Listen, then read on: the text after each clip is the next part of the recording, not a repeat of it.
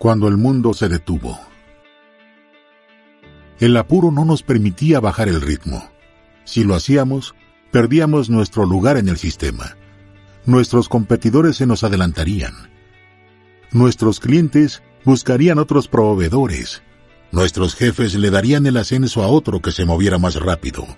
La velocidad con la que todo avanzaba era cada vez más vertiginosa, al punto de arriesgarnos demasiado a dañar nuestras vidas o las de quienes decíamos amar. Muchísimas personas corrían apuradas en todo el mundo con cargas de estrés más altas que las que el cuerpo puede soportar. Miles morían por eso, y otros miles estaban internados tratando de salvar sus vidas para volver a correr. Pero eso sí, esta vez sin azúcar ni pan en su alimentación. Dios no nos diseñó con la capacidad de vivir expuestos a tantas presiones. Nos hizo con la capacidad de adaptarnos para sobrevivir, pero priorizando nuestra capacidad de amar y ser felices y superponiéndola con horas de descanso real para el cuerpo, la mente y el espíritu. Quisimos adaptar nuestra naturaleza a los tiempos vertiginosos que nosotros mismos habíamos creado casi sin planearlo. Las ambiciones desmedidas nos fueron enfermando a tal punto que lograron inhibir nuestros anticuerpos y se apropiaron de nuestro organismo. Como era de esperarse, el mundo dijo basta. Es como pretender viajar en un automóvil durante unos 100.000 kilómetros cargando combustible y los líquidos necesarios para su funcionamiento, pero sin detener el motor ni un solo minuto. No habría motor que aguante. De la misma manera, ¿por qué el mundo debería seguir soportando semejante presión y desgaste? No nos dábamos cuenta de lo que estaba pasando, ya que la enfermedad del desenfreno también nos había quitado la capacidad de ver. Como un carrusel, nos entretenía mientras seguía girando. Pero cuando el mundo se detuvo, comenzamos a mirarnos unos a otros, rascándonos la cabeza sin entender qué había pasado. A muchos, esta pausa nos vino bien, porque nos permitió detenernos sin que nadie nos reclame por estar quietos.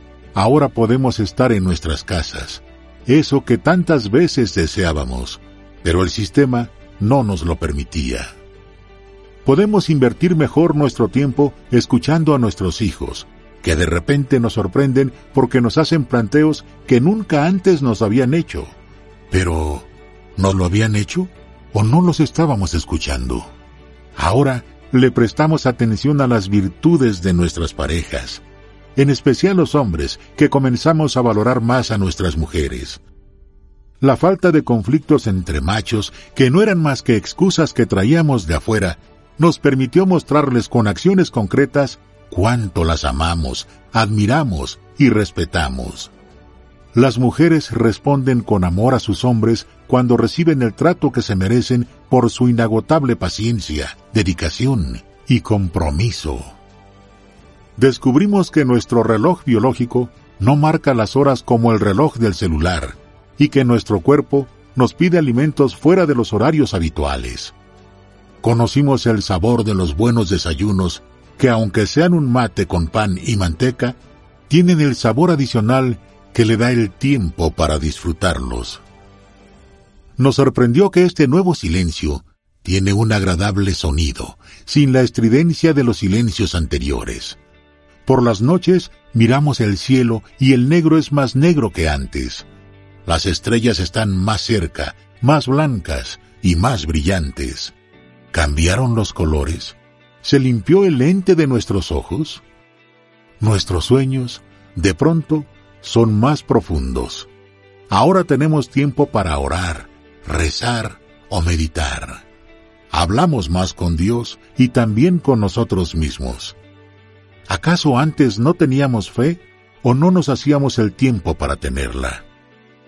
¿Cuántas cosas cambiaron? ¿O en realidad estamos cambiando nosotros?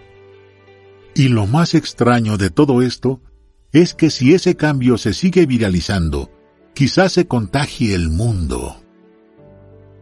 ¿Te imaginas lo que sería una pandemia de respeto, entendimiento, generosidad, amor, aceptación, empatía, fe, buen humor y tiempo para vivir? Qué hermoso contagio sería.